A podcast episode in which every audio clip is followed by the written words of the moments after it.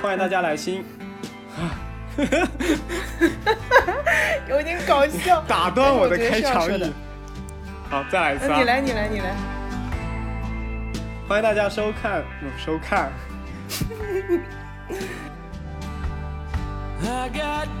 欢迎大家收听新一期的周一说，我是周雨欣。然后今天很开心，我们就还是请到了我们的熟悉的老嘉宾，不是老嘉宾，熟悉的嘉宾。很不开心，又是我。什么叫很不开心？又是你？我觉得就是 说明我们节目真的请不到人。然后对，没有朋友，你知道吗？上一期的时候说以后我们每一期请个朋友来，然后发现我们没有朋友。对我，我们我们这一周做了很多努力，就比如像打了很多电话、很多微信，然后他们都放鸽子了，然后最后还是我们俩孤苦伶仃的来再录一期。没有办法，就是朋友太忙了嘛，都是什么上市公司老总啊这种，对吧？你也这个仅为嘉宾个人观点我没有这种朋友我从我没有一个朋友是上市公司老板。这边还要再讲一下，就是这个不是我们请不到嘉宾的这个问题，就是呃张老师以后会是我们的一个常驻嘉宾，然后有有一些新的节目也也也会是他跟他的朋友们来进行。对 所以这个节目来进行录制的我们的朋友们，对，张老师和我的朋友们。对，然后今天我们录制的时间是一月二十八号，就是现在离过年也很近。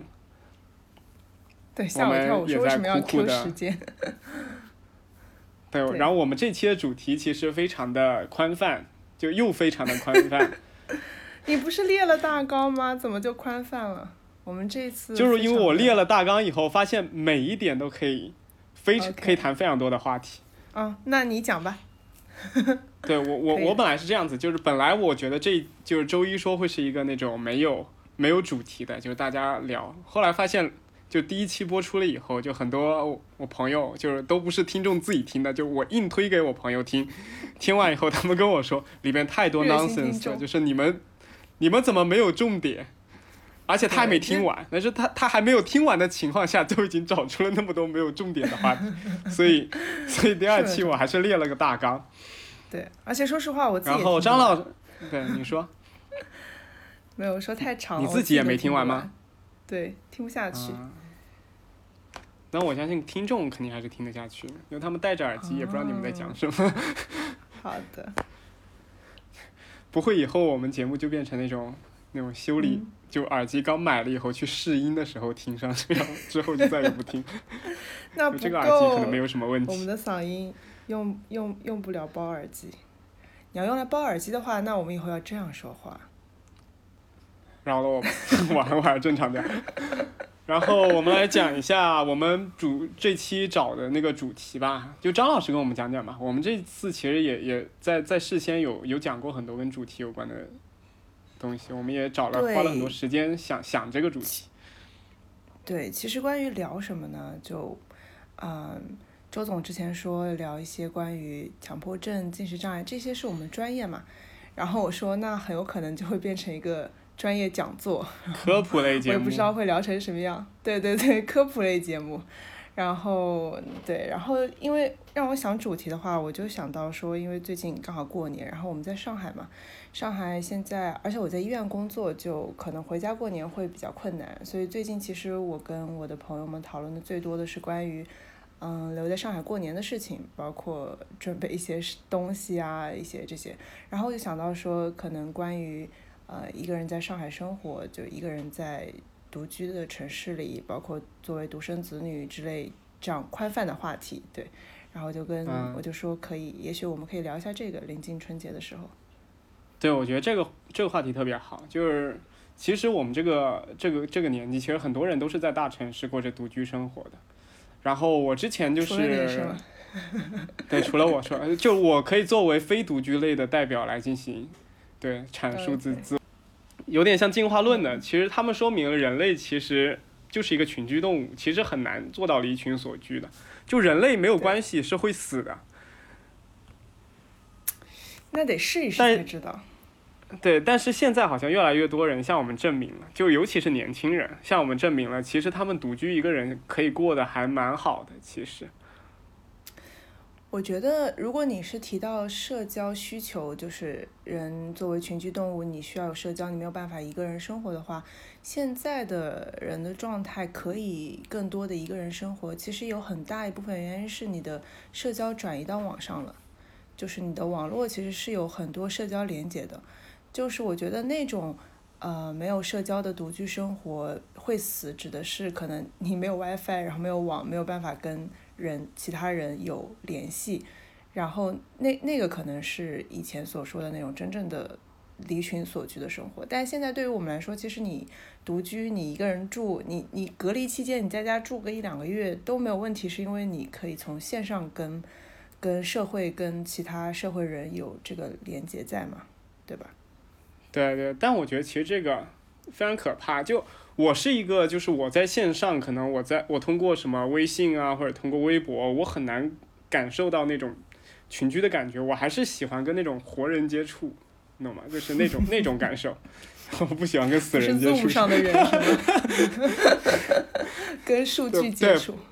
不喜欢跟这些。对。对对，就是这个意思。而且我感觉这个东西很可怕，就因为本身在互联网上，你跟别人交流，可能就互联网上面。的那些言论都不是他们实际在现实生活中可以讲出来的，比如像一些喷子啊，或者像键盘侠，他们可能就是因为网络的这个形式，所以让他们能非常漫无边际、肆无忌惮的把他们的那些观点阐述出来。但是如果让他们真正的在一个比较正式的一个场所，或者是一一一个什么，呃，大家一起交流的环境下，他其实是讲不出那些话的。所以那些话让我觉得很可怕。你如果把那些东西。当成你一个呃，就是当成你一个陪伴对象的话，那些消息会不会会不会是太多垃圾，以至于我们需要非常强的甄别能力，才才能过好这个这个这个人生的感觉？怎么突然又过好这个人生了？天天在上价值，那我 不是你讲到这个，我是想，我是想到说，嗯。就是因因为刚刚讲到说网络上的人跟活生生的人是不一样的嘛，就我就想到我其实非常的电话恐惧，就是因为我觉得，呃，线上的聊天跟电话的聊天，就我没有办法接触到这个实在的人，所以我其实你可以通过 语音调或者你没有办法接触到这个时代的人，就是上个活生生的人。好，OK OK，吓我一跳。对，我是上个世纪的。对我，我我其实很多时候我的社交状态真的处于非常上世纪，就是我也不喜欢微信聊天，然后我也不喜欢打电话，我就喜欢出来见面。就平时可能线上聊天会让我觉得又浪费时间，又没有真实感，然后我也不觉得我在跟这个人接触，就是因为你可以通过语气去了解，但是你不能确定。就如果我跟你在。面对面的沟通的话，其实我能通过很多很多信息，就是我能捕捉到你的所有的肢体信息、语言信息。对，对我是觉得我能够理解到你这个人在干什么和你的想法、现在的状态。但是如果是线上的话，就会让我很没有安全感，所以我就我还是喜欢约朋友出来玩，就很很很老实、很上世纪。对我是上世纪的。嗯，那你身边有那种就是？只只只只喜欢在线上进行交流的那群人，只喜欢倒没有，但是我的呃小患者很多，就是很多现就是小患者，对大家应该能理解，就是我的小患者很多，他们都是休学在家嘛，然后可能因为抑郁症、焦虑症等等就没有办法去上学，但是他们很难再回去，是因为他在家里他并不觉得。困难就是他不觉得孤独，他也不觉得在家会有不开心的地方，他在家可开心，因为我可以，就是我能够满足我所有的需求，我可以在线上有社交，然后我能够跟别人聊天，我还不会很焦虑，然后我也可能，我也可以在网络的世界里很自由的去，比如说有很多小朋友他在他在现实生活中他可能很。很社交恐惧，或者说他交不到朋友，但是他在网络上，他可能是一个什么贴吧吧主，然后什么就很厉害的那种，所以就，是，对对对，所以现在他们这倒是很多。我觉得我这种老年人身边，身边的一群老年人，大家还是比较喜欢见面的。但你说的是年龄上的问题，就你没有一些大患者有这方面的顾虑吗？就有这方面的问题吗？不多。就这个现象，其实还真的跟年纪关联挺大的。虽然我没有数据支持，也没有文献支持，只是 只是在我的感觉里，确实年纪小的这种情况比较多一点。对你刚刚跟我说，跟我们说到，就是那个贴吧里边很多人其实很厉害，或者在线上其实很厉害。我有这个观点，因为我之前在医院里边进行治疗的时候，有发现一些小患者，他其实他的生活其实完全不 rely on 这个现实的世界，就是他真的是完全、完全陷到他的那个虚拟的那个世界里面去了，以至于他其实，在现实生活中，比如像穿衣方式，然后头发，包括妆容什么，其实虽然是小孩子，但是。他们就是起码让我知道他是没有好好修修修饰过自己的，或者是没有好好能够把自己打理好的。但是他们其实在线上的那些活动里边，那为什么会叫妆容呢？就是容貌嘛，就是他们其实很多，就比如像披头散发的，我不知道是因为医院的环境，但让我感觉就是其他的。没有没有没有，因为里边有大部分的小朋友还是穿着的。比较好的，然后就很多，我觉得他们很很陷入虚拟世界或者网络世界人，他们确实有这方面，他们不在意别人对他现实生活中自己的看法，他们只觉得自己如果能在网络社会中找到他们的那种寄托的话，他们就会完全的把自己所有的那种呃关注点全部都放到那个上面。嗯，所以就会跟现实，但他没有办法，他必须在现实中生活嘛，所以会跟现实生活有冲突。所以就被送进医院了吗？那这种冲突，你们一般是怎么怎么来解决，或者说怎么来开导的？你这问的 很专业，很难回答。对，我就我就很难突然把自己放到一个专业的位置来回答这个问题。我等下次做讲座的时候再聊这个吧。那就这么来，就是我们就把把这个问题简单化一些吧。就是你。你觉得他们再回到这个现实的生活中难吗？嗯，挺难的，但要真的要看，就对于有些人来说，现实生活中是有他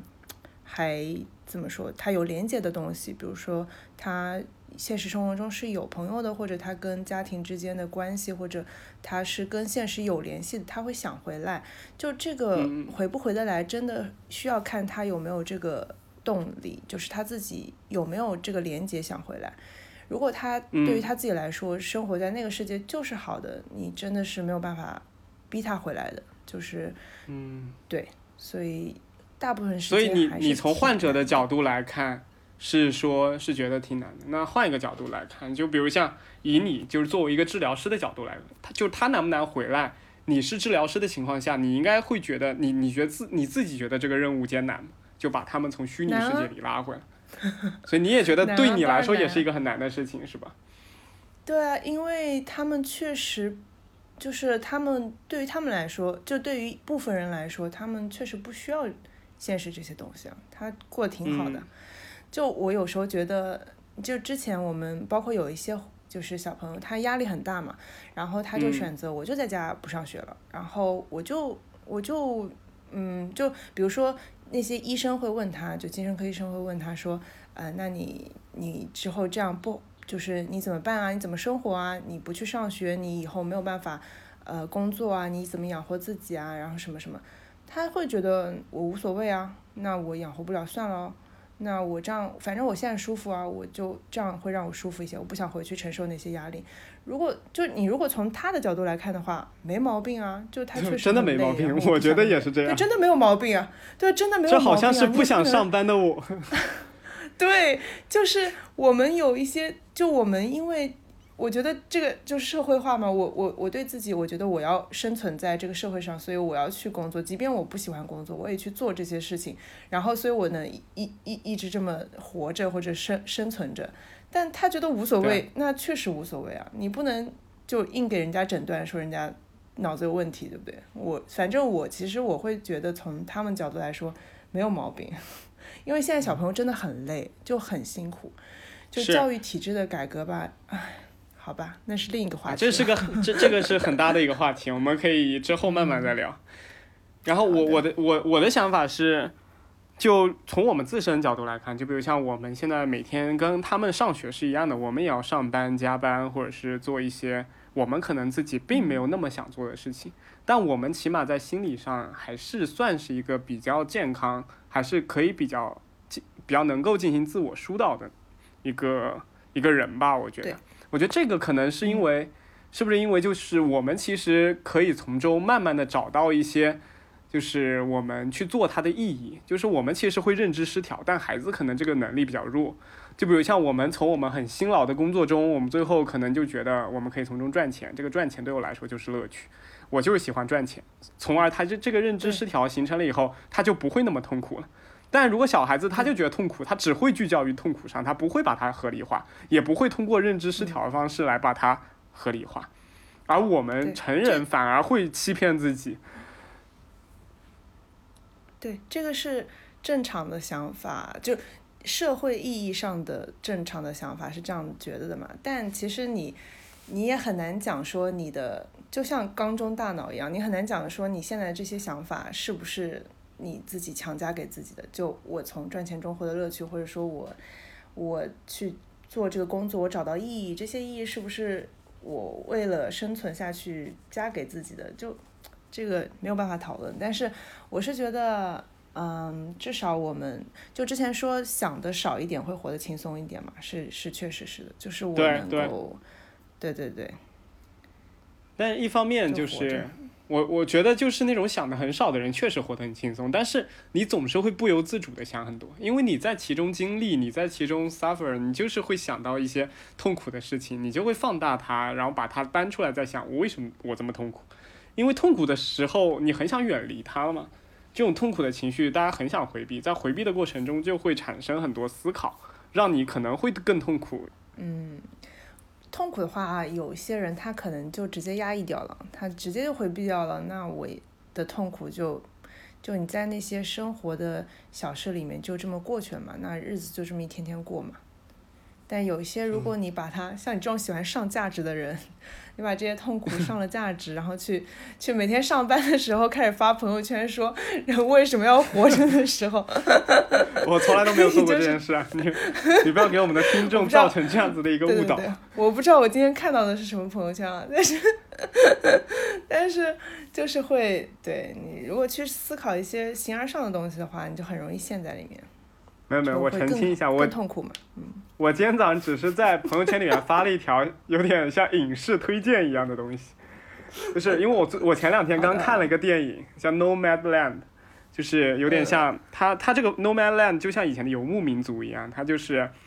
然后他就把一个呃一个丧夫的一个女性，然后她就是每天就在房车里边，然后开车去。体验不同的生活，然后你要你要问他是不是想要一个归宿，但他明明可以有去选择的那个机会，他却不那么进行选择，他还是想着开车去上路去寻求他自己的世界。但是后来才发现，他在路途中中遇到了这么多让人不高兴的事情，或者是无法理解的事情，但他还要在路上的原因，其实归根到底是因为他还在想想念他死去的那个丈夫。所以我觉得它其实是非常感人的一部电影，嗯，然后他的那个导演，他的那个导演是一个华裔的导演，然后他背景我介绍一下吧，他就是宋丹丹的一个，呃，宋丹丹老公前妻和他前妻生的一个孩子，就是就是宋丹丹是他的养母，嗯，好，对他叫赵婷，对。我推荐那个听众可以去看一下这部电影。但是这部电影其实还有一个特别好的，就是它的整个取景啊、画面啊还是不错的。好，我们把话题拉回来，把话题拉回来。对对对。不是我这个主要是刚刚是想讲，我朋友圈里没有发那些形而上的东西，我只是推荐了一部电影。张老师，请不要恶意的解读我。是我是我过度解读，我过度解读。但但是你刚刚在推荐的时候，就有一句话，我觉得还挺呃，就是挺符合我的。观点的是，你说他，他有可以稳定下来选择，但是他可能他做出了另一个选择，就让我想到，嗯，我一直是觉得人很重要的就是你是否自由的一点就在于你有没有那个自主性或者那个自主选择。就像我们之前会聊到说，呃，对你选择哪种生活，包括我选择独居还是选择跟别人一起生活，还哇，我硬 Q 回我们今天的主题，你知道吗？然后你是选择哪一种生活方式，就是呃，包括。你选择哪种观点？我觉得更重要的是那个自主选择性，就是很多人他其实，嗯，没有没有意识到他是可以选自主选择的。就比如说他，对呃，就是过着哪样的生活，或者他做了什么样的事情或者选择，其实他没有意识到他有其他的选择。我觉得这个是，呃，大家呃不是大家，就是就是意识觉醒的一个一个一个层方面。就是当你意识到你是有其他选择，但我仍然做了这个选择的时候，就可能有很多人他的他的生活是一样的，或者他的选择是一样的，但其实他背后的自主性是不一样的。有的人他觉得我就这么做了，但有的人他是在有意识的情况下去这么做的。哇，好正念啊！就是你是有意识的情况还是无意识的情况，对去做这个选择就是他对他自己的这个选择，他对他自己的这个选择是是是是否是就是他是知道他自己有这个选择的，对他是真的非常正念，或者说或者说他知不知道自己有别的选择？就很多人他不知道自己还可还有其他的选择。嗯，我觉得这里边还有一个点，就是我觉得就是这里边还有一个勇气的成分在里边，就是很多人他有这个选择，他也知道自己有两三个选择，但他这时候选择恐惧症上来，他没有那个勇气去做这个选择。那说明他没有意识到他的人的自主能动性。没有没有，其实我觉得这部分人他是过于知道他的自主能动性了，就是很多人，就比如像我觉得很多就是就是那种。就像之前的那个婚恋关系选择那种，就比如像一个男生特别有钱但长得很丑，另一个男生长得很帅但是没什么钱，另一个男生什么都有什么都好，但是可能就是有他自己的一一方面缺陷，然后他三个去选，其实他其实他最后不是不知道怎么选，是他没有勇气这么选，因为他每次在选择其中一个的时候，他就会扩大他的不良后果给自己带来的可能的不良的一个遭遇。就比如像你如果找了一个非常穷的，你可能就会害怕这个会不会影响到他自己以后和孩子以后的未来。如果找了个特别丑的，会怕自己眼睛瞎了什么之类的，就是反正他就是会会考虑到就是这个方面的问题以后，他没有那个勇气去做选择。你指的勇气是指他其实知道自己想选某一个，但他可能出于现实考虑，他选了那个有钱的。你是这个意思吗？不是，我是我的意思是，他根本就不知道自己想选哪个，他对每一个恐惧后面都带着一种就是比较恶恶性的，呃，比较比较灾难化的一些思思想在里边。对，那那其实那是另一个话题了，天天在这点点点点点不同的点。今天没事，我们聊天就像一个就像一个链条一样，哪一环扣上了都无所谓。好，扣。然后我就觉得，其实这种勇气也是很重要的，就是你你敢于去做这个决定的勇气。但像如果是你刚才说的话，你要敢于做的前提是我知道我要选什么啊。如果你说的是我不知道我想要的是什么，那他有没有勇气就就就谈不上勇气的事情了呀。我了解你意思，你的意思就是说，对吧你没有勇气，是因为你不知道自己想要什么。不是你刚才那个，你刚刚提出的这个例子是矛盾的，就是你又、你又说他是没有勇气做选择，又说他其实不知道自己想要什么，就他需去讨论他勇气的问题的前提是他知道自己要什么，他才会说我有没有勇气做某个选择。但我觉得不管他有没有勇气的话，只要是他就做选择都是需要勇气的。我觉得，嗯呃，如果他经过现实考量，比如说他选择了这个，然后是你，其实我们没有办法说他是因为没有勇气他才选择了这个，其实他想要那一个，这个选择的嗯过程，其实他已经在做出，比如说我选择更，呃。更冒险一点的，我选择放弃我的安全感，然后去去选择我的我想要的那个东西，比如说是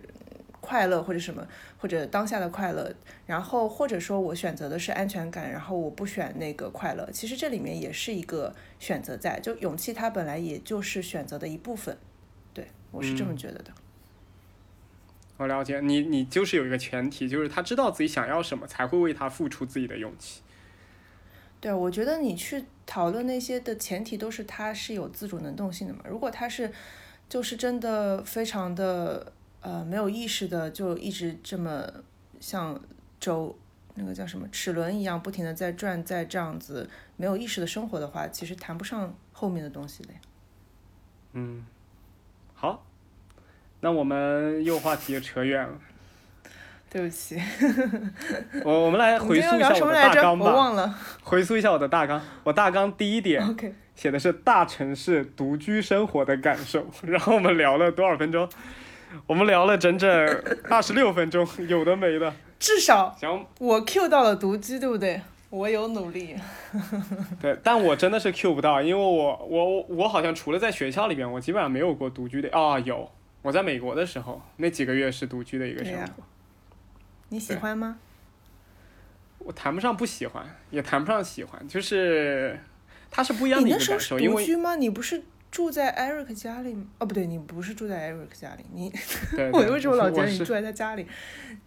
因为他当时有邀请我住他家里，对，然后我就自己就是租了个 One B One B 的呃房子，然后。然后也没有合租对象，但我刚去的时候是有一个韩国的一个租客的，不是租客，他是他是房东，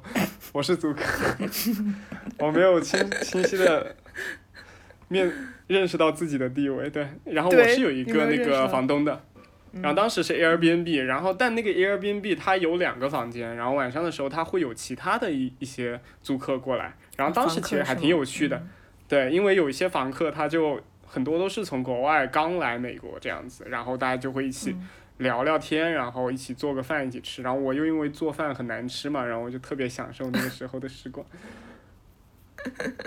对，然后后面，但我不行，我很社交焦虑的，就是这种，比如说我出去玩，就像以前一直住青旅，就各种青旅什么的，就有些人会在呃会住这些。就为了交朋友嘛，交五湖四海的朋友，然后就认识很多人什么。我不是，我只是因为它便宜。然后，但是，但是因为我很就很社交焦虑，就比如说，呃，一个房间其实住了很多人，我是很怕他们来跟我说话的，就很可怕。他们他们会觉得你是个哑巴的那种吗？对，可能吧。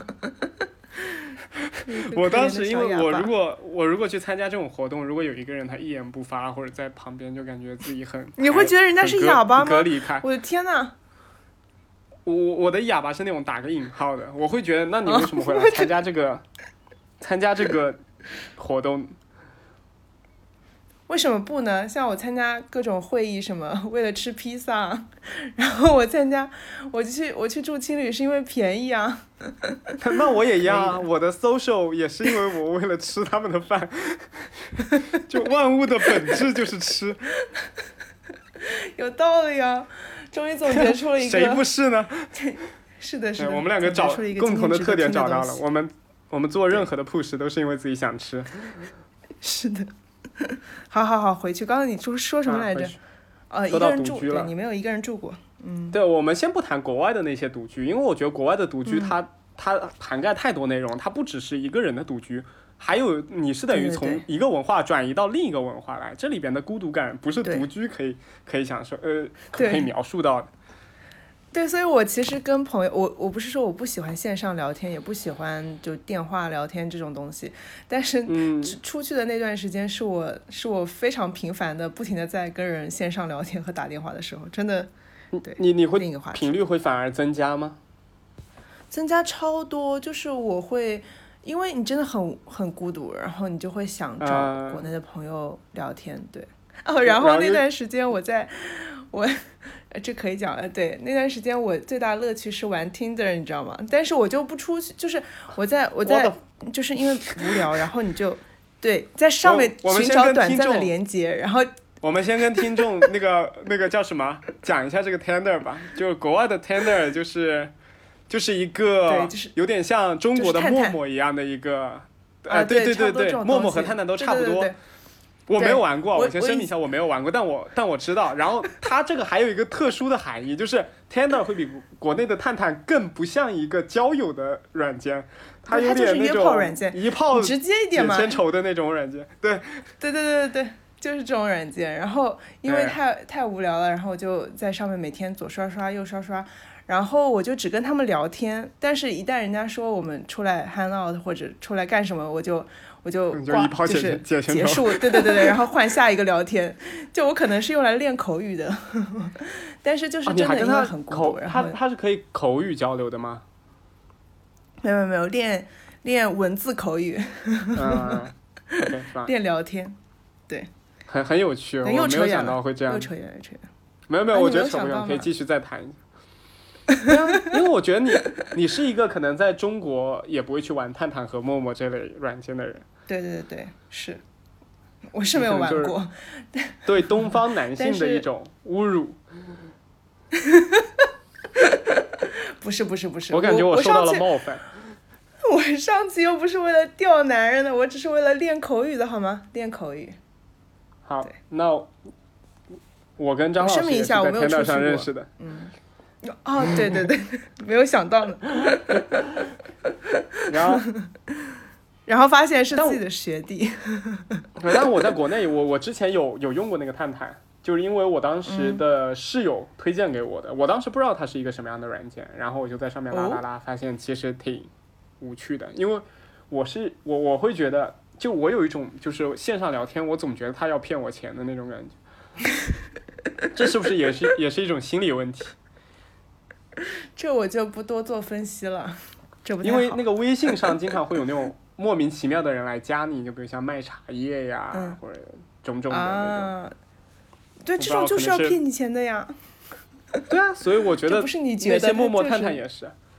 因为我会有一个想法，就是因为这种东西，就比如像很多男生抱着一些不太纯洁、纯洁的思想去参加到这样子的一个交友软件的方式中去的时候，他们可能想法。就很简单，就一炮解千愁，然后在这个想法之下，嗯，其实很多很，就是这种东西是是没有那么容易就让你轻松得手的情况下，你就会交到很多那种也带着目的在里边进行的一些，比如像异性啊之类的，所以你们之间可能我觉得这种关系就不是那么那么的，就是像同学和同学、朋友和朋友之之之间的关系那么那么单一吧。但你讲到这个，其实那很单一啊，人家是炮友关系啊，有什么不单一的呢？很不是不是我我的意思是说，有一方可能带着一炮解千愁的想法进入到这个 app app，然后另一方其实根本没有，我就是想骗你买我的茶叶，我是这个意思。骗你买茶叶的话，那他们就看他们觉得亏不亏了，值不值，对吧？但你刚刚讲到这个时候，我我突然想到，就是因为关于。朋友的就交交朋友的目的性嘛，就是，嗯，但你其实现在很难找到你在社会上，就我们以前同学关系确实是很单纯，就你认识一个人就是因为他是这种亲，就是身边的关系，对。但是你现在在社会上，你去认识一个人很难不带着目的性的呀，就算是同学关系也是有目的性的呀，比如说。呃，只不过那个目的性可能不是那么纯粹的纯目的性，但比如说你想让你想拉他当背试，哎，对对对，拉他当背试啊，比如说你想骗我的材料啊，就是我以前的那些 PPT 啊，对不对？就其实 其实都我似乎又被冒犯到，就是嗯，对，就是你没有办法，人和人的交往没有办法没有目的啊。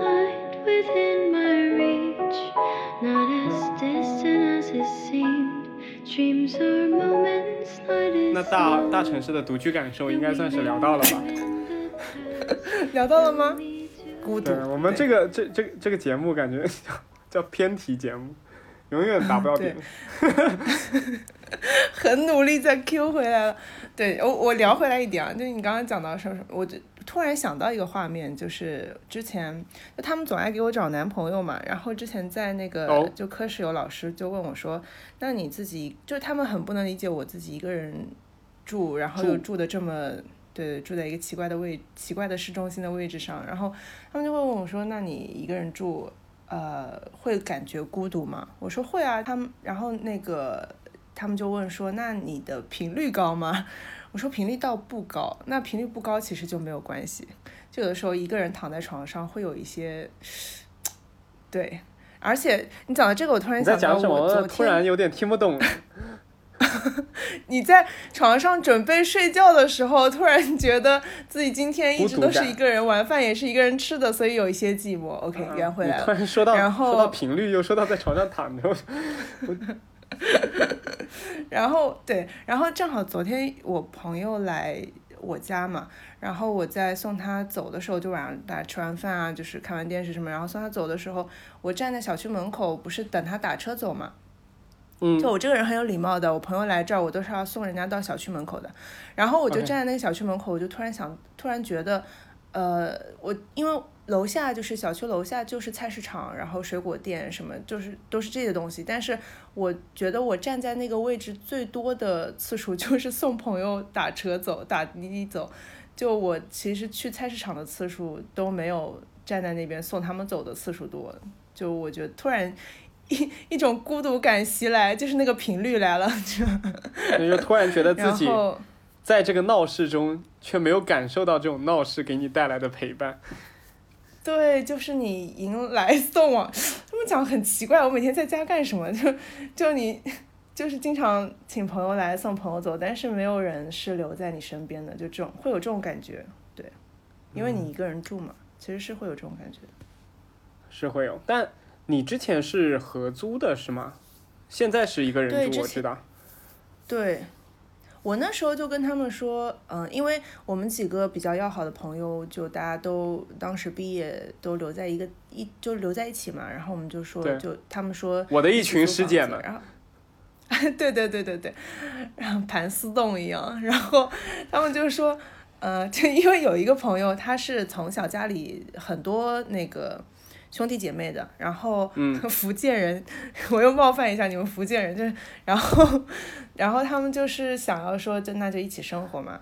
然后我就觉得，呃，那试一下，因为我从小独生子女，其实我是，呃，比较想自己一个人出去住的，然后，但是住了一段时间，当时我就跟他们说，我说你们这样子，我以后因为大家都得分开，就肯定是要分开的，你们他们会各自结婚，会成立家庭，所以。就会剩我一个人。我说，那你们现在让我适应了这种就四五个人一起生活，非常非常热闹的那种生活，然后又要把我扔回到一个人去过的生活，就我觉得我自己很惨。但是你这个想法很很很灾难化哎。对对对，很灾难化。哎，这个这个是为什么？是是因为你是独生子女，所以你特别害怕这种离别的情景吗？跟独生子女有关系吗？可能。吧，我不知道有没有关联，但我可能只是个人的一一种个性。对，对，但是你会选择说，那我就不去进入这种很热闹的生活，包括你不去进入那种很紧密的亲密关系，那我就不会有这种分开的痛苦了。对，我的忏悔录又来了。但是，对，但是就其实我觉得，不管怎么样的生活，你习惯也就都好了。就当时一开始大家住在一起，我也不习惯。后来习惯了就还挺喜欢的，然后分开了之后一个人住，一开始也不习惯，但人都会适应的嘛，你得适应现在生活。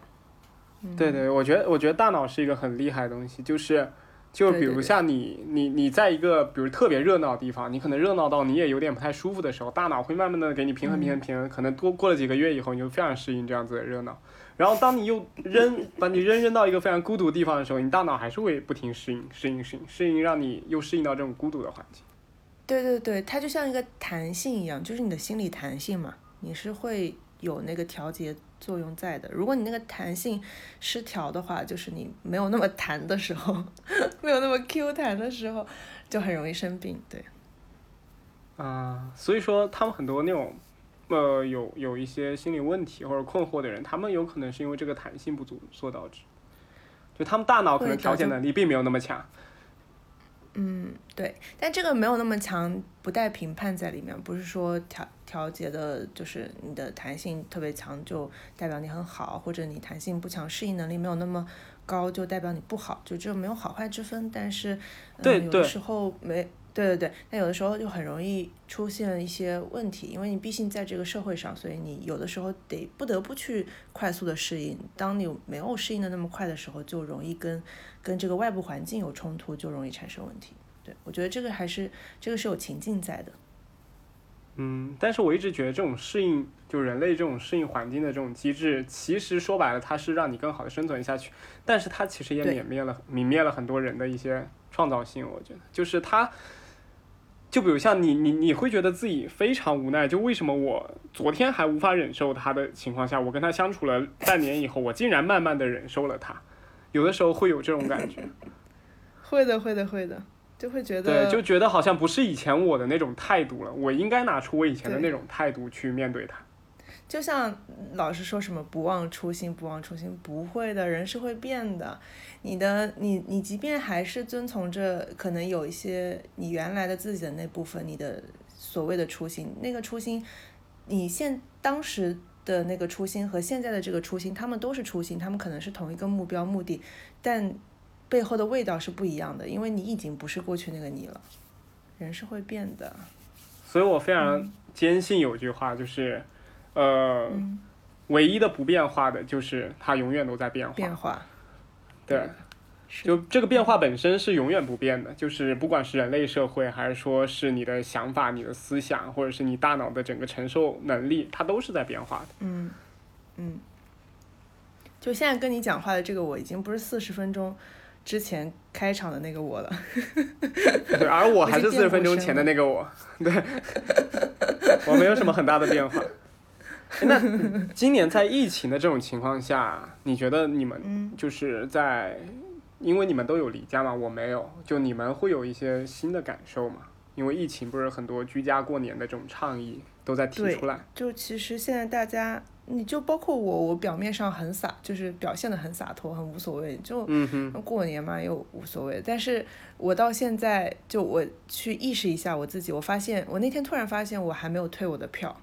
没舍得退，就是你还是会有一些期望，会觉得想要回家团聚一下，就这种感觉。是，所以其实我们所以医院现在上海现在的医院已经明令禁止不让回家过年了吗？嗯，事业单位嘛，你没有你他他不会，他没有办法明令禁止你，他只是提倡，但是我们是属于对对对建议，但你出你真的回去之后会有什么后果，你也不好说。我是比较担心，我就算偷偷溜回去，我也首先我的家乡也不欢迎我 从上海回去，另一方面我怕我回去之后又回不来工作就很尴尬，而且，呃，就过年期间万一就是医院有什么需要啊，突发事件什么，你得在这儿嘛，就是还是得对对，还是得站岗岗位岗位比较特殊嘛，因为医务人员还是比较嗯，在这方面还是要挺身而出，这想法就很好。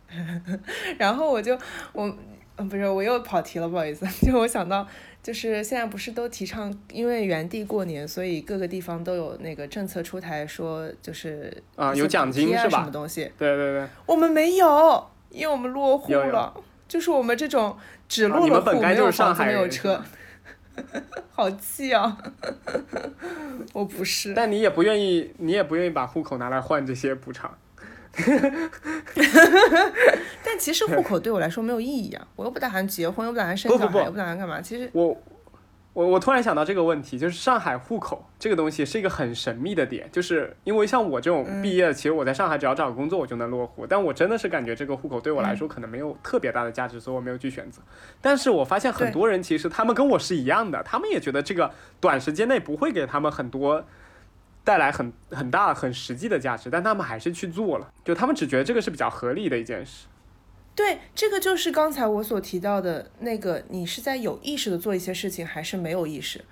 就包括你讲到这个落户口的事情，还有一件事情是一样的，就是呃编制的事情。我没有入编，其实我我们去年的时候就是统一会入编是一批一批的嘛，就是入编制。嗯。然后去年的时候统一让大家入编制，然后。呃，这种都是一个萝卜一个坑嘛，所以比如说医院今年需要呃大概有就是二十个人，就是新新职工是需要整批入编的，所以他会放二十个编制名额出来，然后二十个编制名额，但今年只有十九个入编。然后到截止日期前一天，人事科给我打电话说，你是不是没有看到通知啊？然后没有来交材料。我说我我不打算入编。然后他们就很惊讶，就不知道年轻人在想什么。然后我的师兄就是也是留在医院的，知道这个事情之后就很惊讶，他说为什么不入编呢？然后我就反问他说，那你为什么要入编呢？然后他就他也不知道他为什么要入编，他说，然后他就找回去问一些老阿姨，问他们原因，然后再回来。他倒没有问他们原因，他他当时就是他当时是真的就很像那种病人的反思，你知道吗？就是我想要的病人的反思，他真的反思到了，就是那种我好像只是因为大家都这么做，所以我得这么做，就他也不对。但是如果你去思考说这个入编对他来说有什么好处，或者说他为什么需要去做这个事情，其实。没有什么原因，也他也不知道为什么自己要做，只是因为大家都做这个，这个好像是应该做的事情，所以我去做了。这个就是我我说的，你你是在没有意识的在生活的，你就只是做了应该做的事情，或者好像是大家都做的事情，我就去做了。但是我没有去考虑我有没有其他的选择的可能性，我做这个的选择到底是为什么？就我没有意识到我在做选择，就是那种状态。我觉得落户这个事情也是一样的呀，就他觉得。这是一件应该做的事情，所以我去做了。那我这边觉得它可能是两个，这里边有两点逻辑，就是第一点就是像你说的，这里边有一些羊群效应的情况在里边发生。他觉得大家都是这么做的，为什么我要脱离这个群众去做一些特殊的事情？第二点，其实我觉得还有一点考虑吧，就是其实我们都不知道接下来该怎么去做它，就是我们也不知道未来什么东西是好的，什么东西不是好的，但是我们可能遵从很多。不，不管是学长或者年长的人，或者是长辈，或者是对他们来说是那种长者的人，给他们说的一些建议啊，就是说你们要留上海啊，或者是你们要拿到编制，这样对你好，所以他们就不假思索的就去做了这件事，但他们可能还并不知道这件事对他未来的意义，但是如果不做的话，他可能会更加的迷茫。所以这个是一个逻辑啊，就是这个我觉得我应该做的事情，大家觉得我应该做的事情就是好的事情。就你第二个逻辑讲的是这个东西是好的，大家觉得它是好的。其实这两个是一个事情，就是我觉得应该做的这些事情就是大家觉得是好的事情，所以我觉得我应该做，所以我去做了。嗯，是不是？对，但是我觉得这里边还是有一个，就是会不会有一种情况，就是他们其实。不知道目前不知道它的好处，但是它在囤了几个，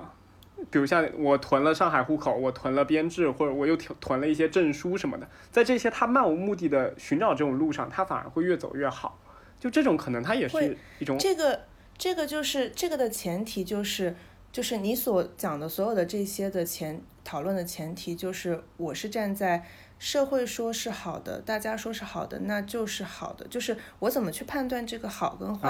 如果你是以是，你如果你是以普世价值去判断，或者说社会的价值观去判断这个事情是好的，我有车有房有社会地位这样的一个稳定的生活是一个好，就是好坏之分。如果这是好的话，那当然听从大家的建议，去听从社会的建议，去听从。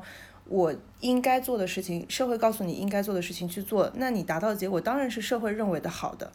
所以你的前提是要去看这个好坏，你是怎么去去评判的。如果我对我来说，这个好坏的评判是我自己的主观想法，或者说我的感受，或者说 anyway 任何其他的一个评判标准的话，不是社会的，就是普世的那一套价值体系的话，那那就就是有不同的所谓的好坏之分了嘛。对吧？那是有前提在的。这点我非常认同。就是我刚刚就是想的，就没有想到这一点。就是说，其实这种观念好好与坏，它其实也是人赋予它的。这些也是社会赋给赋予它的价值。对，对，是社会建构的。所以你在讨论开始讨论这个所谓的好坏的时候，就已经把自己放在那个那个价值体系里面了，是并没有在外面。对，所以我经常在知乎上面会看到这样子的问题，就比如像，呃，什么什么什么了，应该怎么做，怎么怎么怎么，应该选择这个还是应该选择那个？我感觉他们其实就就是在找这种社会人对他的一种经验上的，呃，建议啊，或者是，但他们其实并没有很深的思考在里，他们就希望别人给他一个建议，然后他可以更轻松的去做一些选择，这个其实说是最短的方式嘛，因为人类都是自私的嘛。就是人人人类自私的行为会推动他去做一些对自己来说最不需要付出努力就能获得代价的事情。嗯所以其实这个也没有好坏之分，就是我是去遵遵从 我们好，我们好正念啊！我们我们没有任何价值观，感觉。对，对不起，我就是这种人，就是我是很容易把所有的事情，我就一定要把它，就比如说，如果我在，为什么我以前不做播客这种东西，或者我以前很不喜欢在社交网络上发声，讨论一些社会事件什么，就是我，就是我这个人就很中庸，然后我觉觉得就是，如果你发表一个观点，那很容易让别人顺着这个观点去去想，就我怕他们大家会想偏了，然后我就很想把它再掰回来一点，就让所有人能啊。看到这个两面性，就是所有的事情我了解你它是它的那两面，对我就很想把那两面两面都摊在面前，就是不会让大家跑偏。因为在你的视角里边，在你的视角里，这两拨人其实是公平的。但是我觉得，就是我我最早也是这么想的，但是我后来有想到另外一点，就是这个社会上，比如像你说的那种，他愿意自己去做选择的，和另一批跟着别人去做选择的这种人，其实他们不一定他们是势均力敌的，可能有自我意识的那有自我意识的那群人，其实群体非常小，他他他只只占一百分之一，可能他只占一千分之一，其实他群体非常小，所以你如果不帮他发声，或者说你只是中庸的给他们两个人都赋予力量的话，其实那个人是更弱的。所以我现在在做一些，在做一些那种发声我的时候，可没有权利给他们赋予力量。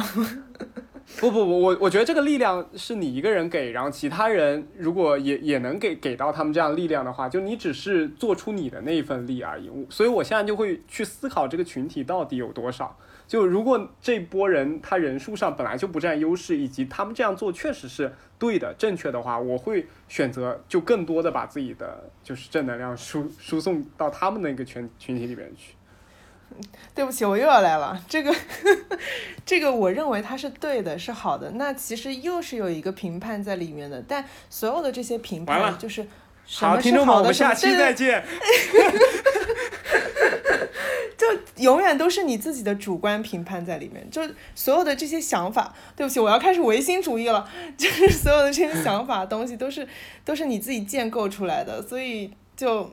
你没有办法去评判这些东西，对，所以我我的准则就是不做评判，就所有的对，不管他是他是选他是有选择还是没有选择，他有意识没意识，他在遵循社会价值体系，还是他选择他他去去有意识的去思考东西，都都没有好坏，都都都 OK 了。呃，我这边再补充一点那是呃背景哈，就是我们张老师他之前做的研究就是跟 mindfulness 有关的，他做的是 MBCT 的一个研究，所以他很多观点是很偏向于正念这个方面，就是不带这个没评关系价，啦。没有任何批判，所以这可能是他研究领域的问题。对 我觉得，呃，来忏悔一下，我觉得这个是我个人的问题，就是我是一个很回避冲突的人，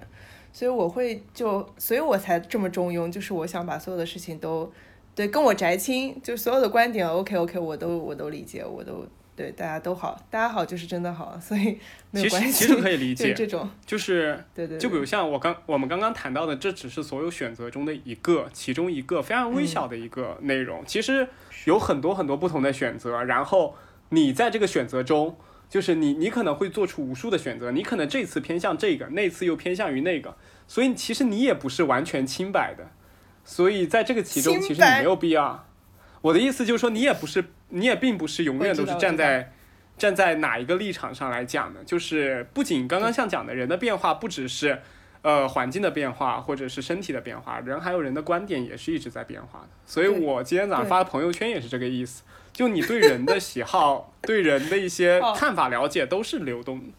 没有必要不能不能一直都带着不流动的思想去看一个人、看一件事，这样就很不公平。所以，即便我一直说我要中庸辩证，但是我就是不能否认你的观点一定是有倾向性的。只不过我是觉得，大家在有倾向性的时候，一定又其实又是那个有意识无意识的，其实是一类的问题。就是我可以有倾向性，我可以有评，就不是说我们不能有评判，就我们可以有判断在，有评判在。判断是人类发展出来非常好的一个能帮我们快速和高效生活的一种东西，就是我能够快速的。以我往常的经验和整个人类的经验去对一些事情做判断，所以做判断、做评判不是说它是不好的，只是我在做评判的时候，我能有意识到我的观点是有倾向性的，而且我也能看到另一个观点是什么。这样的状态的情况下，我去有这个倾向性，我觉得是 OK 的。如果我在没有看到另一面的情况下，我只看到这一面，然后我的观点在这一面的话，我觉得那就是就对。对，我觉得这个也是一个非常重要的点，就在于人的选择以及人是怎么去呃看待别人的选择这个方面。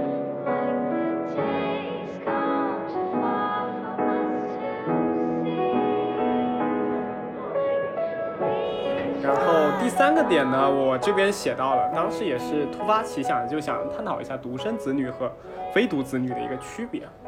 当然，这个我们也是非常正面的去看待这个问题，因为我们俩正好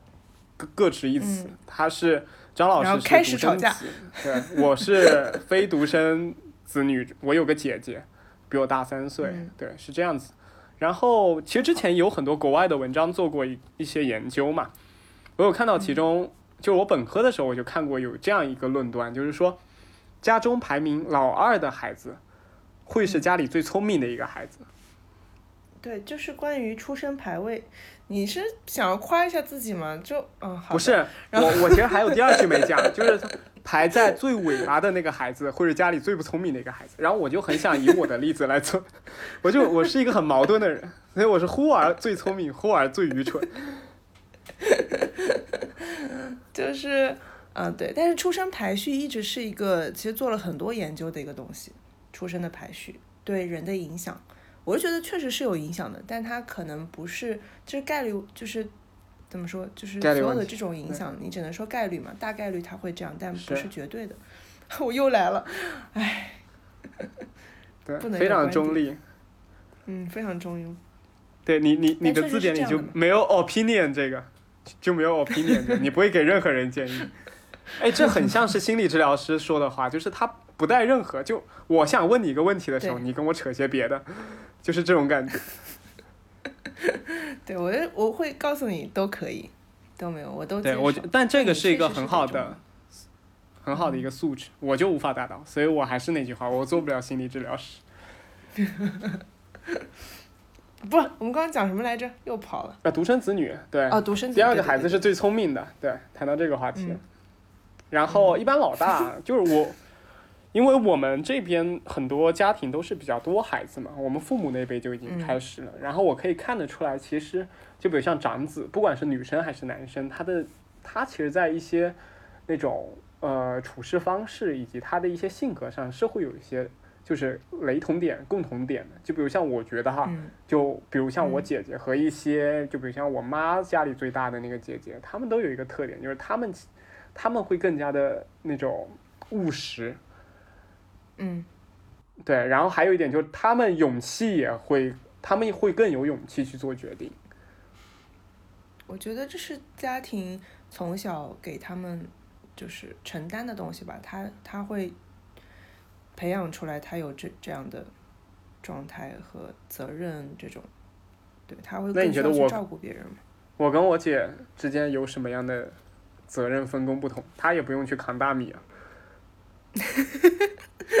但是至少，当你是个当你是个手无寸铁的小 baby 的时候，他他是他已经是对于家庭来说，他已经是手持寸铁的大 baby 了，是可以去照顾你的。对，我我不觉得一个三岁的孩子能够把我照顾的怎么样，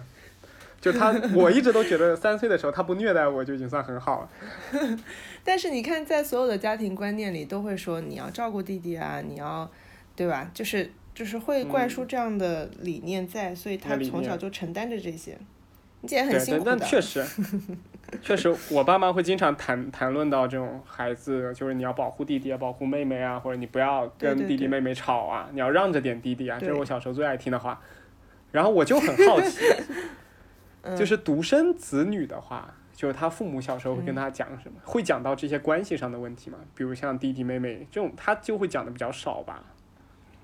会少，但是会涉及，就是毕竟你还有堂兄弟姐妹、表兄弟姐妹嘛。然后我家可能因为跟呃，我爸跟他兄弟姊妹关系都挺好。但是你讲到这个让着弟弟妹妹，我就想到，那可能这真是个人个性问题还是什么？就我也不知道是不是因为我是独生子女，或者从小一个人，就是就家里没有其他孩子，所以对于这方面我是很那个什么。就比如说，我记得很清楚，小时候有一次，那时候我弟弟大概四五岁，我比他大六岁，就堂弟。然后我那时候十岁左右，然后在饭桌上吃饭，就大家一家人在吃饭，乡下嘛，然后就讲到什么我不记得，但是说要让着点弟弟，我当时就生气了，我筷子一扔。我就说凭什么要我要让着他？明明是他做错了，然后我就很潇洒的转头就走了。但是这个故事很搞笑，就是我转头就走之后，我在就是村里嘛，然后走到半路上遇到一条狗，然后就哇冲我狂叫，然后就很害怕，然后我当当时就坐在那边哇哇大哭。后来是我弟弟他妈妈，就是我婶婶过来把我救走的，就很尴尬，非常硬气而帅气的就愤然离席，然后结果是哭着被带回来的，带着求生欲回来。但是这一点就想到说，就是我会对，就是大人在灌输说你要让着小的啊，什么时候就就是会觉得不应该，就凭什么？嗯，所以这这个其实我小时候倒是愤怒的时候。我们下期可以带着他来聊一下，我觉得应该是没有的吧。我觉得我小时候应该非常乖巧，应该不至于让他会有这样子的感受。那大概是你，但我也不清楚，他可能有无数次想要掐死你。啊，这个好像听他从嘴嘴巴里讲过同样的话，那可能是吧？那可能还是有这样子的时刻。但是总体来说，大家的传统观念还是会就是会遵循这个，你尊老爱幼嘛，就是你就是得照顾小的，就会有这种。对。然后我发现现在其实两极分化非常严重，就中国有点像，有点慢慢的向西方国家发展了，就是在生孩子这个概念上就有点，要不不生，要不就生一打，就是那种，就是在国外公园里面经常可以看到一个一一个年轻的父母又带着带着那种三四个孩子出去玩那种，就是他们一生就要不就生生好多个三四个，要不然就很多就是丁克家庭或者是独生主义。我觉得现在还是很多生一两个的吧。我觉得生一两个的肯定是有，对，但是我觉得这种趋势会更更更明显一些。就因为现在也是因为国家放开了一二胎三胎以后，就是会有这样趋势出现。我不知道，我只觉得可能有些人他没有就没有在抚哺育孩子这个过程中获得自己的一种满足感和和和和一些陪伴感吧。然后另一些人，他非常能从中获得自己自身的价值感。我觉得这里边就有母性的成分在里边。就有些人他天生就是更有母性的成分，他可能看到那些小 baby 呀，不不只是人类幼崽，可能像动物幼崽，它就会激发出它很多母性的部分。这这部分的人可能多就是生孩子可以给他带来价值感。那如果国家政策再扶持一下，他们会更加的愿意倾向去做更多的就生育的这方面的事情。而另一部分呢，他们也要有经济基础嘛。对，但这这个我们先抛开这个不谈，就是就只谈母性的那个部分，经济基础肯定也是非常重要的一个 part。然后，对，决定上层孩子数，就是他们可能会非常喜欢孩子，但迫于自己经济实经济的一个要求，可能只只选择呃生一个。生生的多的其实挺就是有两种极端极端的情况，我觉得一个就是要么。很穷，然后他希望把那个，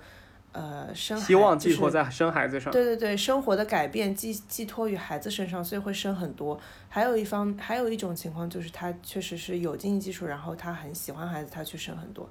呃，大部分人来说，其实还是处于中间的那个阶段，因为你，如果你把生孩子这个事情就是。抚哺育孩子这个事情，跟所谓的母性，或者说他的这种关爱别人、关爱下一代、去培养下一代的这样的能力和呃想法特质去联系起来的话，其实对于大部分人来说，这部分的特质，就是你如果从心理发展来讲，你到了三四十岁的年纪，你是如果你前面整合的好的话，你这个阶段你是需要去，就是你会发展出一种想要培育下一代的这样的心理特质。但是这个下一代其实不只是孩子，就他可以通过，比如说我的下属，我去提拔我的下属，去培养他们，或者说这这个我很有兴趣，你讲一下。我本来想，我本来以为你是想说的是养一只小猫，小姑娘来了个下属，养一个下属，这个味道怎么有一点变了呢？嗯。那我要养就你你的意思就是以一个培养的一个 方式去把去去见证一个人从从比如像一无一无所有到他慢慢的懂得了一些知识，或者从他技能上面很缺乏到慢慢的已经很熟练这个过程。对，就是对，如就是如果你讲到这个所谓的母性跟培养的特质这种感受的话，其实它是很很大的一个东西，它不只是呃所谓的照顾小孩或者说培育小朋友。它其实是一个很宽泛的，就是那种那种特质，或者说他的心理需要，他需要去培养下一代。其实那个下一代是很宽泛的，就不只是包括下属也是，包括比如说他做一项事业，那个事业对于他来说也是一个养育的过程，也是一个就是他在发展出一个这样的一个客体的这样一个过程。所以这个东西其实是很宽泛的，它不只是在孩子身上，他能够得到这样的感受和价值体现。所以我觉得现在很多人他没有，就是我不需要去生，就是养育下一代，或者说也是因为我可以从更多的事情上去得到这种这种感受，这种我在培养和发展一个客体的这种感受，他不一定要从孩子身上获得。嗯，啊，这个我完全理解，就是。现在的人可能有很多的出口去发泄他们的一些，或者去获得他们的一些，就是想要的一些自我、自我实现、自我满足的方式，没有必要再花在孩子身上。嗯，对，这有很多的出口去发泄，怎么听着又不对了？没有没有，没 事没事，我们回到，对对对，啊，回到最初的起点，就是，但我觉得还有一点就是中国的文文化上。文化上，就是因为中国更多是家文化，大家都觉得，尤其我是一个南方的一个家庭，就会觉得可能孩子多就说明你们家发展的很好，或者是你起码就觉得家庭的陪伴会让你成长很多。然后，嗯，因为为什么？我觉得有一点很奇怪，就是国外人他们一直在讲，我说国外是指就是欧美那边国家，他们一直都在强调的是个人英雄主义嘛，但其实他们。是非常 social 的一一一类动物，就是一一类人群。你可以看到欧美有非常多他们自己的，不管是呃宗教的，还是一些兴趣的，还是一些莫名其妙的一些组织，他们每周都会进行一些他们自己爱好的一些交流啊什么。他们其实是非常不喜欢独居的一类。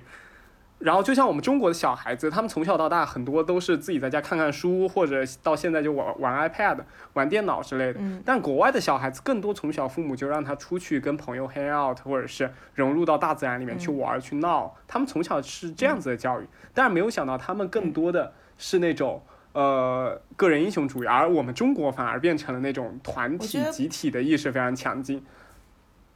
我觉得不冲突啊，就是他在社交的同时，但是我要做个人英雄啊，就我要我在团体中其实更能突出我的个人英雄啊，就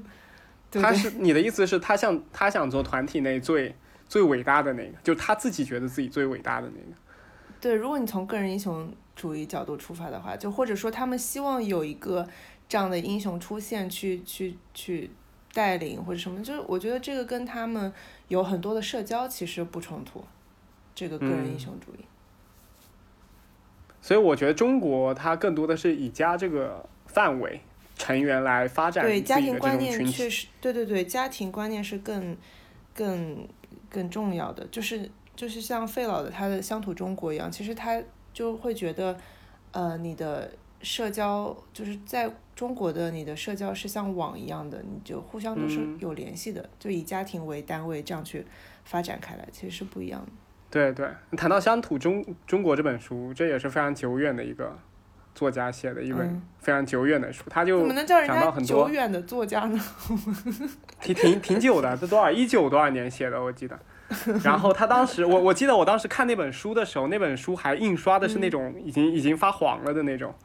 然后它里面就讲到了很多乡土有关的事情，比如像乡下发展，它有它自己的一个轨道，原因就是因为它乡土里面的人。就只要按照他这种秩序和这种规范去生活就足够了，他没有必要去学那么多七七八八的东西，他只要学会这套模式，就足以让他在乡间或者像在乡下生活的非常好。这就中国传统以来的一种观念，就一些乡乡土的一些一些文化吧，我觉得。小农经济嘛。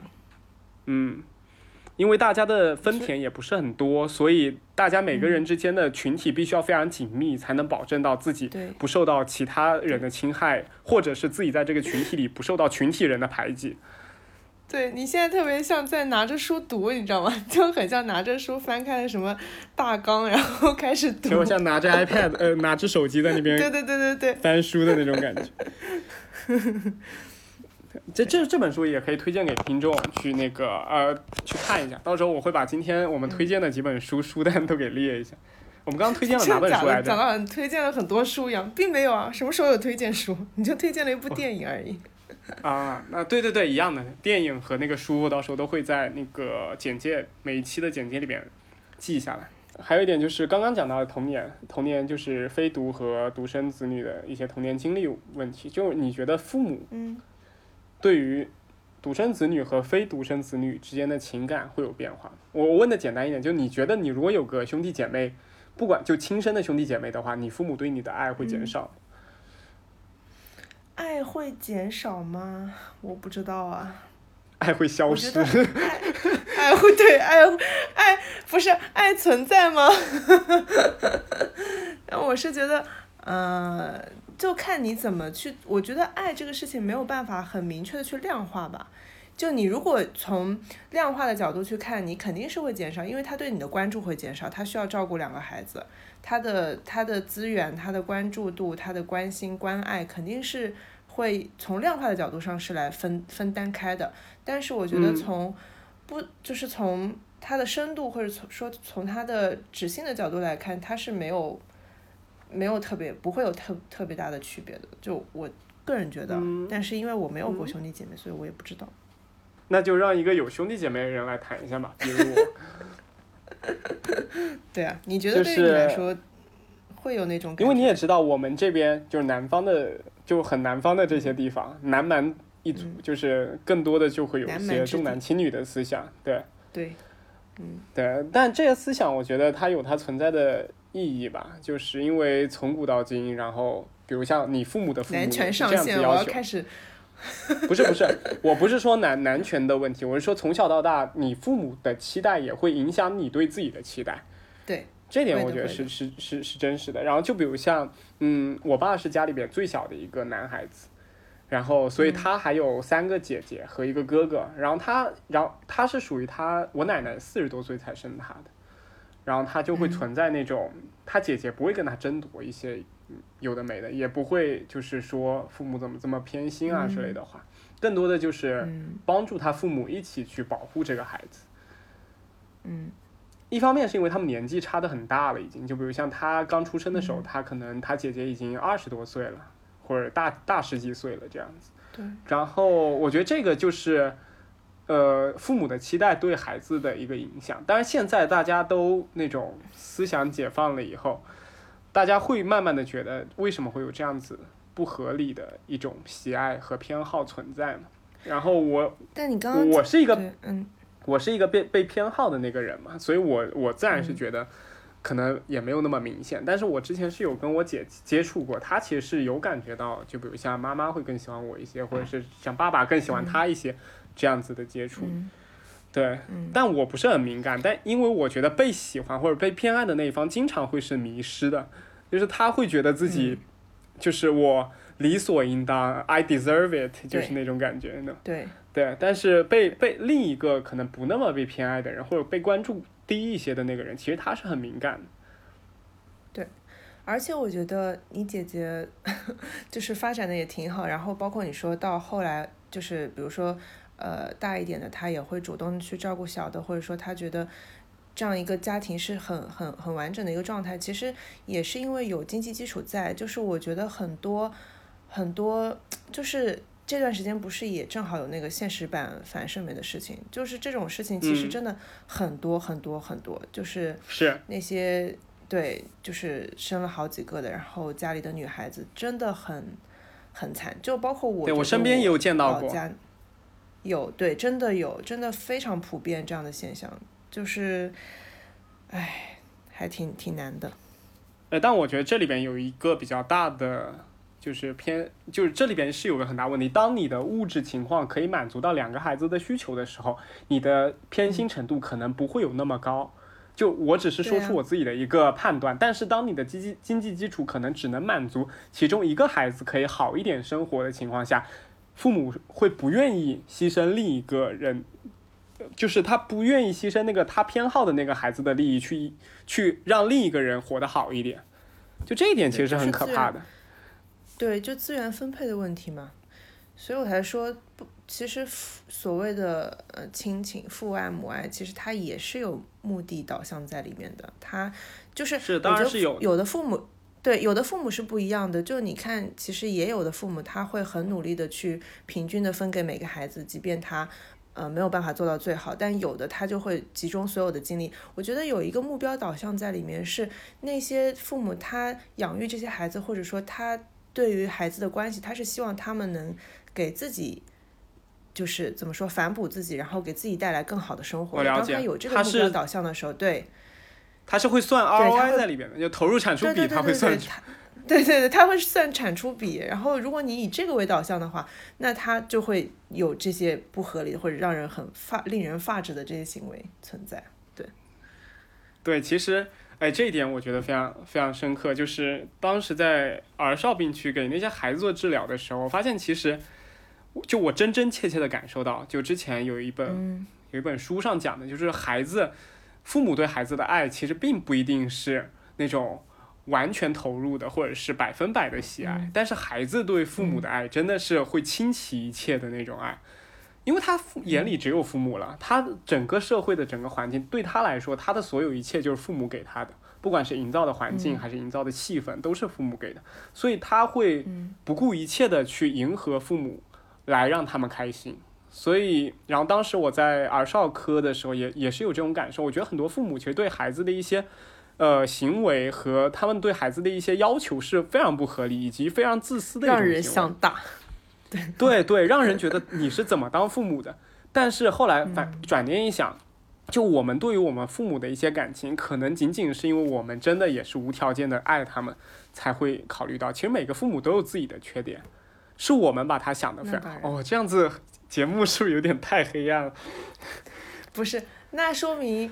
如果你发展的好的话，就是你正常。情况下，你在长大的过程中，你会理想化破灭的。就是从，因为小时候对你来说，父母他们是无所不能的。但是你在长大的过程中，这个理想化会破灭，你会发现他们会变老，他们有不好的地方，然后他们会有做不到的地方等等。然后你就会去发展出你自己的主体，你去发展出你自己，然后你成为一个完整的人，你去。你去有自己完整的人格，你去过自己的生活。但是如果你没有办法那个理想化破灭，你就一直固着在你的这个家庭里，然后跟他去，就是你没有办法从你的跟他们的关系当中走出来的话，那就很有可能会产生问题。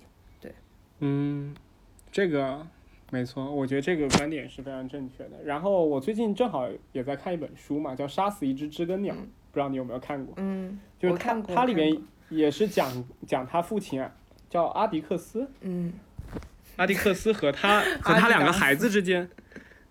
对名字，对对对，阿迪克斯和他两个孩子之间的问题。他大儿大儿子叫杰克，那小女儿那个名字我我突然有点忘记了，但是其中有一段描绘，我觉得就非常生动，就是在他你又要拿出书来读了吗？没有没有，我现在离那个手机很远，就是没有，我不是在读，我是 就是想简单的做一个介绍，就是这里边他二女儿当时。呃，他爸爸正好是一个律师嘛，他当时接了一个黑人的案子，然后这个黑人的案子，其实在当时美国的文化里边，黑人就是那种你如果帮黑人辩护，会影响你整个家庭的声誉。然后那个孩子当时因为他父亲帮黑人去呃去辩护，所以他也遭到了学校里面一些人的一些歧视和谩骂嘛。然后他爸爸就跟他讲。就这孩子本身也属于一个就是有仇必报的类型，就是他如果觉得对方有问题或者骂自己的话，他会直接去打他，就也是性格比较刚烈的女性小女孩。然后他爸爸就跟他讲，呃，爸爸这次是恳求你，这次为了我，就是当他们在讲出这些话语的时候，不要去攻击他们，你就默默的听着，然后走开就行了。然后这个孩女儿她当时的一个心境就是她。呃，又有一个学生来抓着她的领子来跟她说，她爸爸是一个帮黑人辩护的、帮黑鬼辩护的一个人，嗯，然后就在骂他，然后她当时想的就是，我不能去打他，因为这是妈爸爸第一次恳求我，我一定要为爸爸做出一些什么，就算我受到欺负了，我也要让爸爸知道。就是我是为了他做、做出这件事的，所以我觉得这个里边就可以感受到孩子对父母的那种爱，其实是非常无私的一种爱。他也不知道为什么，他也不知道原因，就是你恳求我了，你又是很少恳求过我的，我就会绝对为了你保保守我所有的秘密，或者说我绝对会为了你做出我的一切努力。嗯，因为孩子无知啊，因为他知道的只有这么多。你怎么就对不起啊，这个气氛破掉了？但但这本书确实挺好的，就是我觉得他在是非常温暖的一本书。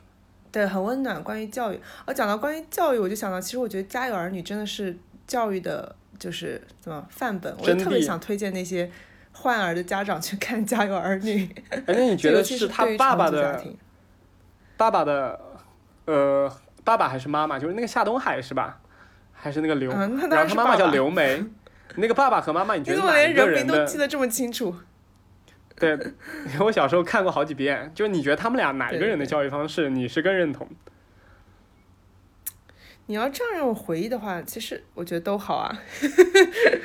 你忘记我的风格了吗？都好。因为我小时候不知道，我看这部片没有更多 focus 在他的那个教育上，我更多就感觉对我我也是，我是我是前两哎去年的时候，因为无聊，然后打开在家的时候打开看了一季，竟然停不下来，对，居然觉得很就很棒。就小的时候不会去注意到那些点，但是尤其是现在看到了太多。呃，因为一些有其实有很多家庭问题是来自于重组家庭，或者说一些这样的原因，但是就会看到他们作为一个重组家庭来说，真的是一个很好的范本，怎么去呃让就是把它融合成一个新的家庭，怎么去跟小孩沟通，怎么去对是做的很好，就我觉得爸爸和妈妈都做的很好，这么突然开始点评起来，爸爸妈妈做的怎么样了？其实。还有一点就是，他们三个孩子性格是比较各异的，包括有的是乖孩子，有的是非常淘气的。对对对对对，所以其实都处理的挺好的。讲到杀死一只知更鸟，我就想到这 这本书，你就想到家有儿女。作，对对，但是我就想到这本书，它的作者就是他是他是多少岁？反正他不是一个专业的作家，然后他这时候我可以帮你查一下。他就一直有想要出书的念头，但就是有这种想法，但是一直因为因为要工作啊什么，没有办法去实现这个这个想法。然后后来在他的朋友知道了之后，就资助他，他就辞掉了工作，然后专心写作，然后写出了这一本非常畅销、非常好的书。对我只是想告诉你，周总，就其实我也一直挺想写一本书的，嗯，啊，他叫 对 Harper Lee，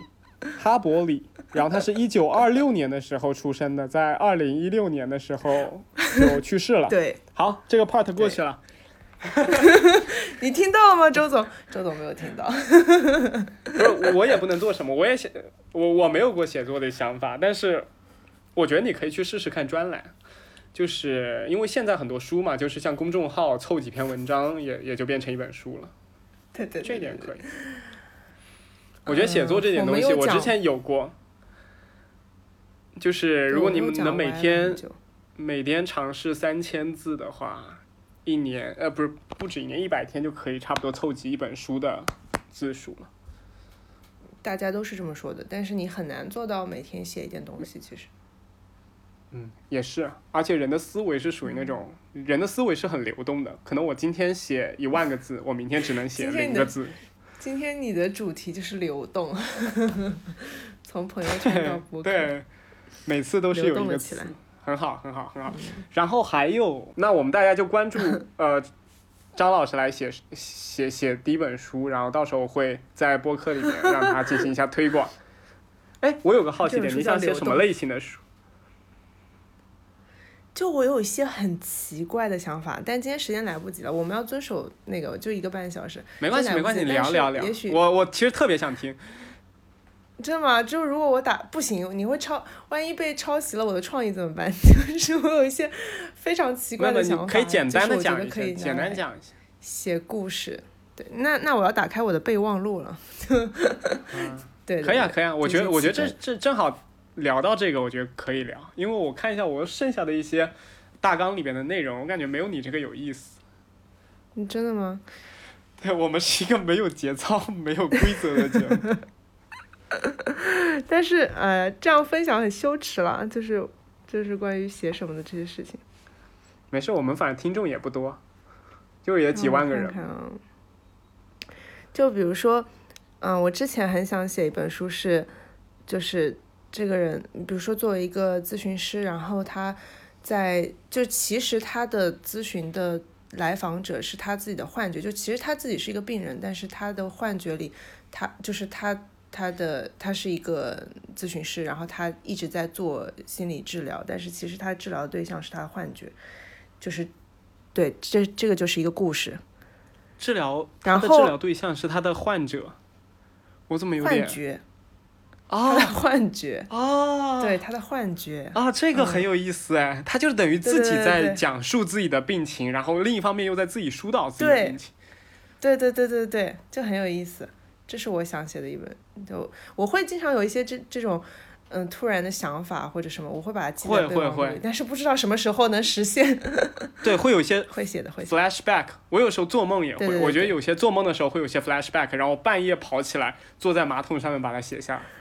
哎，真的真的，我也会的。我小时候，我对中中学的时候有一段时间很喜欢写诗，然后那时候大概自己有觉自己以为自己是个诗人，就是会属于那种半夜突然醒来。那时候我的我睡觉的时候，我的床边是会放着纸和笔的，然后我会那种半夜突然醒来，然后脑子里好多灵感，然后就摸着黑唰唰唰唰唰写了一首诗下来，然后 第二天不知所会觉。得。不会，第二天会把它腾上去，就真的。但是我讲到这个，其实我会想，其实以前是真的有很多很多很多的创造力，就是我觉得随着奇思妙想长大，这种创，对这种创造力真的是会越来越少，越来越少的。就对，逐渐社会化了以后，大家都知道了怎么火，就没意思了。对，嗯，就嗯就当时我我刚入职的时候，因为我是营销部嘛，然后营销会有很多的活动，然后当时进去了以后，我们的一个想法就是我们这些菜鸟嘛，我们这些菜鸟就应该去先学习怎么去营销。但那个营销部的那个老板他他当时讲的就是你们可以学习，但你们不要被同化。就是其实他是需要你们有一些新的东西进去的，但是他他们嗯你又没有那些方法论的东西，所以他们想先把方法论给你，但不把他的方式给，不把他的那些想法强加给你。你要学会这个方法论，但是是有有你自己的一个想法去做，才能把它做好。我觉得这这个这个想法是我非常认同的一个想法。嗯，那还有呢就这个这个啊、暂时可能会嗯，我这这个东西它都不是百分百做到，我觉得我可能做到百分之，暂时做到百分之三十，但是我会往这个就是更长的那条路走，可能会慢慢到五十、七十、八十这样。嗯，对对，挺好。我我真是会自我疏导，没做到就没做到呗，还做到百分之二十。还给自己画，嗯，但是我是走在这条正确的路上的。对，但我觉得你刚刚讲的那个。嗯，啊、我还在你你说你说你写书的那个话题里边，我还有点哦走、走不出来。对。嗯，因为我觉得那个那个构思是非常有趣的一件事。对，是有很多很有意思的 idea 跟构思的，就啊，也许也许凑不成一本书是吧？对我，呃，对我之前尝试写小说的时候，就是我也想写故事，因为我脑子里会有很多很多故事嘛。然后我想写嗯小说的时候，我觉得对于我来说最困难的一点在于，我真的太喜欢总结了，就是我会写着写着觉得啊，太多废话了，就是很多，就是这个故事我可以两句话就讲完了，我为什么要讲那么多废话去描述它？然后我就就很不满意写的那些东西，就会把它删掉，就是这种。就我觉得我最大的困难在啊这、这里，啊，这个我觉得是创作的非常大的一个问题，就是嗯，就是你这这这这个情况特别容易抹杀那种创造性，就是你脑子里对面的蓝图其实是一个非常大的 part，但你不知道从何入手来把它描绘出来，对的对的，就是你脑子里都有，但是手上都没有，就这种感觉。其实这个是要方法的，是要方法的。对，我觉得这个其实是有很多方法论东西都在里面。就比如像我之前就是听到有人在讲那个脱口秀嘛，其实脱口秀这种东西，嗯天赋和他自己的一些表演才能是非常重要的，但其中还是会有很多方法论的东西在里边，包括怎么铺梗啊，或者怎么样啊。对的，他对对，我觉得这个其实可以去系统的学习一下，但我也不知道怎么学。如果有听众知道的话，可以给张老师一些建议。就我再去念一个，我再去念一个什么写作文学的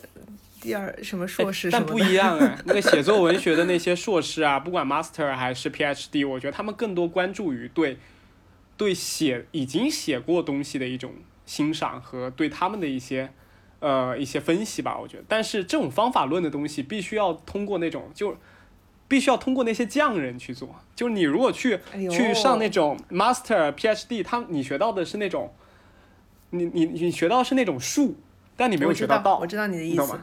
呃，对，不是你学到的是道，但你并没有学到术。你如果要学这个术的话，你就得找那种很匠人的那种，就他们写过很多，然后也有一些好的产出的那种人。但是我朋友，我想到我朋友之前说，我朋友，我有一个朋友，他也就是会有一些，他之前也有作家梦，他想当个作家，然后他那时候很喜欢韩寒，然后他去呃就是签售会上的时候就问了，就问了韩寒说怎么样能开，就觉得很困难，开始写书这个事情很困难，然后问他怎么办，然后为什么你刚才讲那个答案的时候我很想笑呢？因为韩寒给的是跟你一样的答案，就是如果你每天写三百字的话，一个一个月你就能写多少字，就是你要这么一点一点写出来，就是其实道理很简单的呀，大家都知道。哎，我觉得大家都知道，就是很鸡汤的一个就开。始做，开始做是很困难的。嗯，对，其实一天写三千个字，一天写三百个字啦，你一天写三千个字，压力太大了。没有没有，我我我的我的那个朋友，他真的是一天写三千个字，而且他厉害的点在什么？他不是用电脑写，嗯，他是用手机敲出来，手手机手机敲，他就哇，但他可能也是因为懒，他不想不不想起床，然后他就在那种自由职业 OK fine，你们医生说什么就是什么。但我们这种创创造性比较强的人，根本已经不管身体到底会出问题。对，但那好那他真反的很棒。对他很厉害，他但他也好像也没有没有到出书的那种级别，他只是现在有在构思和写一些想法。就我觉得这个很有趣，嗯下次可以也可以找他过来聊一聊，就是也可给你一些建议，到底应该怎么写。结果你们两个纷每次都纷都被在讲出都被编辑设给 我每次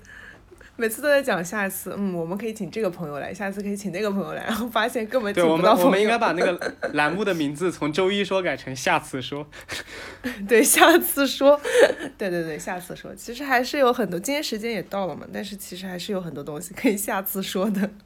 哎，没有没有，我们我们还是要讲最后一个话题。我觉得最后一个话题还是值啊得我们再探讨一下。好，我们数据，我你怎么还有们拉一下。话题？你的大纲没有说完吗？没有，还有最后一个问题。其实我也很想知道这个问题所以我我想在这边探讨一下，就是如何克服这种孤孤独的感觉。那我可以一句话总结完这个话题，就是你不需要克服孤独的感觉。为什么？讲完了，明明这种感觉会让我感觉到，比如像低落啊，或者像不开心啊，为什么我要去就硬性的逼自己去避克服这种感觉？那就是要那那其实很简单，就是他还是从两，对不起，我要从两个方面来讲了，就就是看请不要这么辩证好吗？不是要看你所说的这种孤独是什么。就是如果就是比如说，呃，我一个人待着，我觉得很很很孤独、很寂寞、很无聊。那我想要改变的话，我可以去找朋友，或者你如果觉得现实朋友很难找，你在网络上你也可以找到支持啊，或者对，或者你自己去找一些不让你觉得孤独的事情，比如说你自己看书，或者你找一些你自己爱做的事情，什么画画啊，什么就是你的兴趣爱好啊等等都可以。就不管是你一个人做的，还是大家一起做的，就是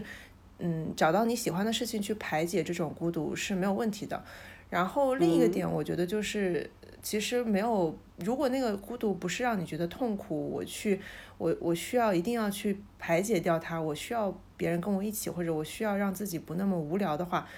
呃，那我是可以选，如果不是这种情况的话，我是可以选择待在孤独里的，就是还是回到又回到那个主题上，就是我们是有可以自己选择的。如果这个是我自己选择的孤独，比如说在呃，去出去找朋友玩，或者说出去去去做一些事情，和我自己一个人待着之间，呃，但这里其实又有一个概念要澄清，就是无聊跟孤独之间也是不一样的。就如果我是因为无聊的话，我去找朋友玩，或者我做很多事情，然后我可以选，我可以选择，对对对，我去排解掉这些无聊。但孤独它这个概念，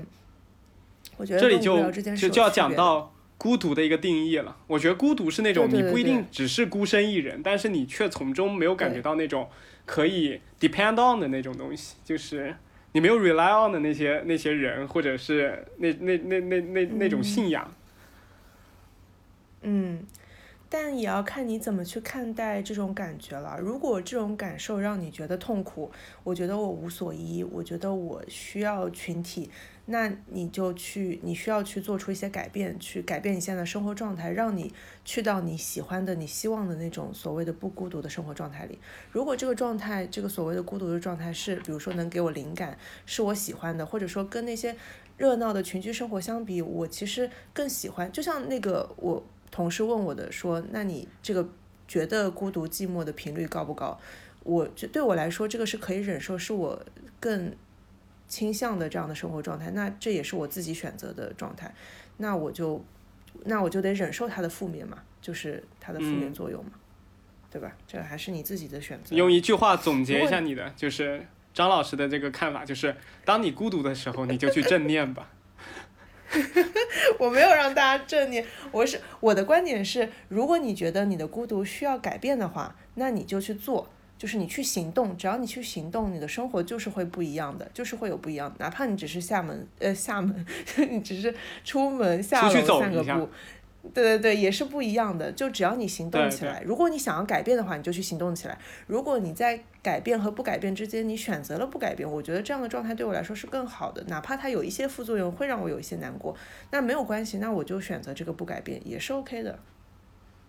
嗯，OK，我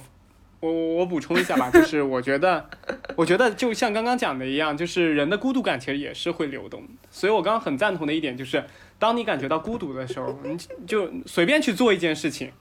就是你比如你下楼随便散个步，你跟狗玩一下，或者去你你直接到窗外去观察一下这个世界，你可能就会觉得这种孤独感消失了。就很多孤独感都会在你正去做的时候。消失，就是你真正在做一件事情这事情的时候，你是不会感觉到孤独感的。所以我之前也看过有一个行动，嗯嗯嗯，我这边是想延伸一下，就是我我之前有讲、嗯有有有有看过国外的像一个研究嘛，就是说之后人类的社会因为生产力实在是过于过于旺盛，以及都溢出来了，包括以后可能有新的能源方式，让人类可能有很多，就你不需要花费很多的金钱和呃努力，你就可以获得源源不断的能源的情况下，其实很多人是不要去工作的，所以他们不要去工作的情况下，由政府去养他们，然后政府就给他们一个呃。平均的一个薪水，然后给到他们，然后他们，比如像全国有百分之七十到八十的人都不用工作，就领这部分钱就行了。在这个情况下，就是有点像一个乌托邦或者什么样的一个环境下，就这个研究现在非常火。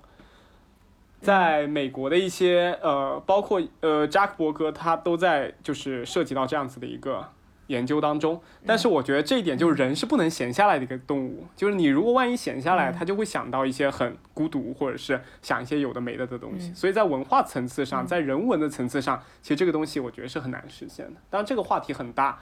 就我们也没有走到那一步，它它是关注到整个人类上面的。反正我觉得不管怎么样，就是这个社会。这个人类这个孤独感，任何的东西它都是随你的心境，或者是随这个世界的发展变化的。我们只要关注当下的一个聚焦点，然后慢慢的去做，去呃去流动就好。去流动就好，好好好，非常切题。好，本期标标题已经定了。提前预定，可以的。行，那我们今天就停在这儿了，我觉得挺好。就在孤独感这个方面，最后还有一些升华的部分，然后适当的正念也是很好的。我我我我希望这就张老师下一期可以直接就是给我们放上你那个正念的那个录音，可以直接在节目里先听一段再进来，挺好，当成我们的入场音乐。搞得像什么邪教组织一样，到时候。挺好，我觉得真的可以。好的，嗯，好，再说吧那我们这期就，我已经很想说结束语了，还是 你说，你快说，你快说，我不说话了。好好好，因为我们今天时间是一个小时四十多分，还是没有没有办法限制在一个半收不住小时。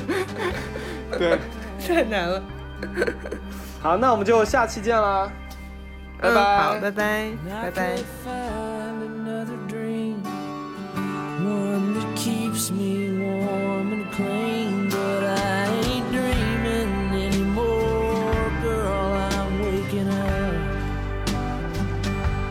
So I'll take two at your heaven. I'll take everything you got to kill this goddamn